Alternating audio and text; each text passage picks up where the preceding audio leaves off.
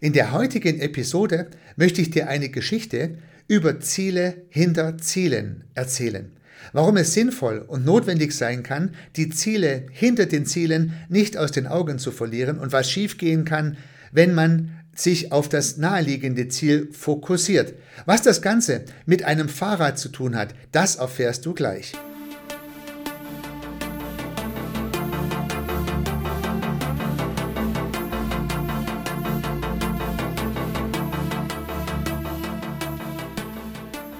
In meiner Arbeit als beratender Ingenieur hatte ich die Aufgabe, Dokumentationssysteme zu überprüfen. Der Abteilungsleiter stellte fest, dass er eine Menge Geld ausgibt für zahlreiche Dokumentationssysteme, die in seinem Verantwortungsbereich verwendet werden. Und er beauftragte mich zu prüfen, welcher dieser Dokumentationssysteme eigentlich gebraucht wird. Nun könnte man das Thema Ziel hinter dem Ziel am Dokumentationssystem schön an einem Schemabild festmachen. Die Dokumentation ist das Ziel. Das Ziel hinter dem Ziel ist die Nutzung der Dokumentation für irgendeinen Zweck.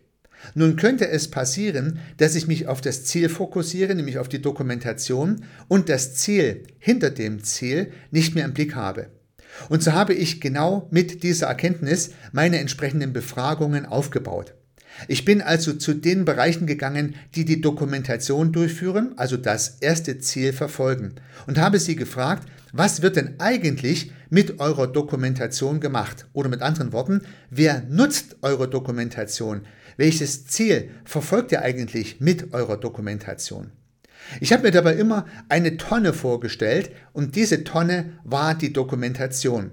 Es kam ein dicker Blockpfeil in diese Tonne hinein und ich nannte diesen Blockpfeil die füllenden Prozesse. Die Menschen, die sich mit Dokumentation beschäftigen, geben sich nämlich viel Mühe, dass Daten in diese Tonne eingetragen werden. Es geht darum, eine umfassende und möglichst valide Dokumentation zu erzeugen. Möglichst viel soll möglichst gründlich dokumentiert werden, dass die Dokumentation valide vorliegt. Das heißt, ein dicker Pfeil, der in die Tonne zeigt, ist das erste Ziel. Ich habe das zweite Ziel hinterfragt. Die nutzenden Prozesse habe ich den dicken Blockpfeil genannt, der aus der Tonne Richtung endgültiges Ziel herauszeigt. Das heißt, der dicke Blockpfeil nutzende Prozesse mündet bei irgendeinem Nutzen und zeigt auf, für was ich die Dokumentation eigentlich brauche. So, nun bin ich also in die, in die Abteilung gegangen, die die Dokumentation durchführt und habe dort gefragt, wozu wird denn eure Dokumentation genutzt?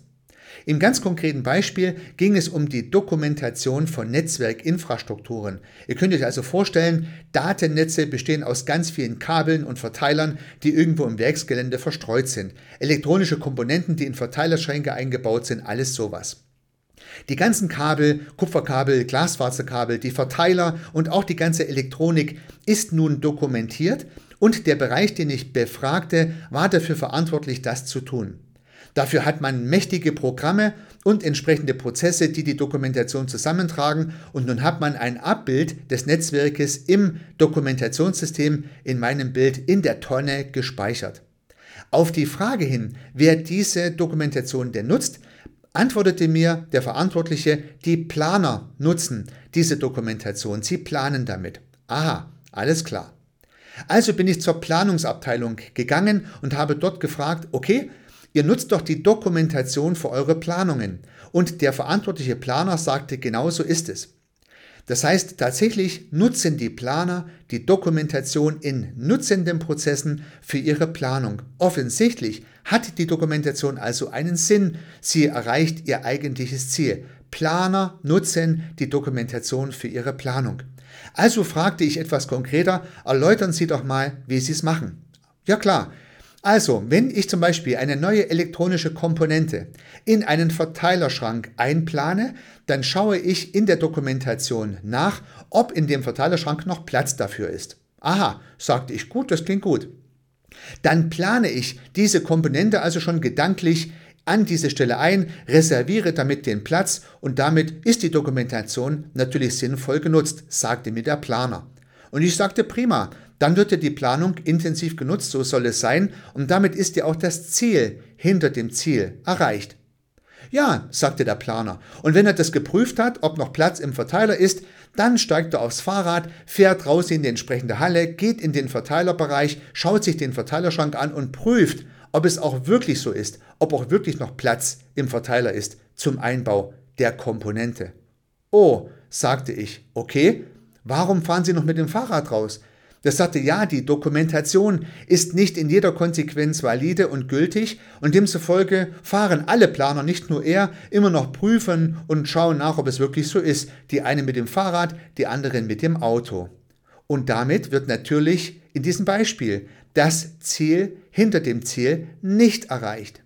Wenn ich dann doch vor Ort prüfen muss, ob ich noch Platz habe im Verteiler, dann kann ich mir die ganze Dokumentation sparen, die den Planer unterstützen sollte, vom Schreibtisch aus genau diese Entscheidung treffen zu können. Es geht also nicht vom Schreibtisch aus, weil die Dokumentation in diesem Falle nicht valide genug war.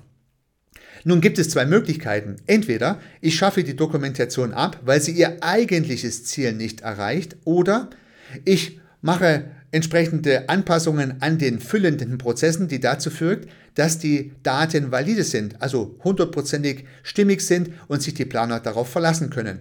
Welche Entscheidung hier nun getroffen wurde, weiß ich ehrlich gesagt nicht mehr. Das hat dann der Manager, der mich beauftragt hat, im Nachgang entschieden. Ich weiß nur, dass es interessant ist, nach den Zielen, hinter den Zielen zu fragen. Und an diesem Beispiel an diesem einen Beispiel siehst du ein prinzipielles Muster, welches man immer verwenden kann. Es geht also nicht nur in diesem Beispiel, sondern immer. Frage dich also immer, welches Ziel steckt hinter dem Ziel? Was ist das endgültige Ziel hinter dem Ziel, bevor du das erste Ziel definierst? Es kommen zum Teil wirklich überraschend andere Erkenntnisse dabei raus. Bei der Nutzung dieser Idee wünsche ich dir alles Gute. Bleib interessiert, neugierig und unternehme was. Dein Heiko.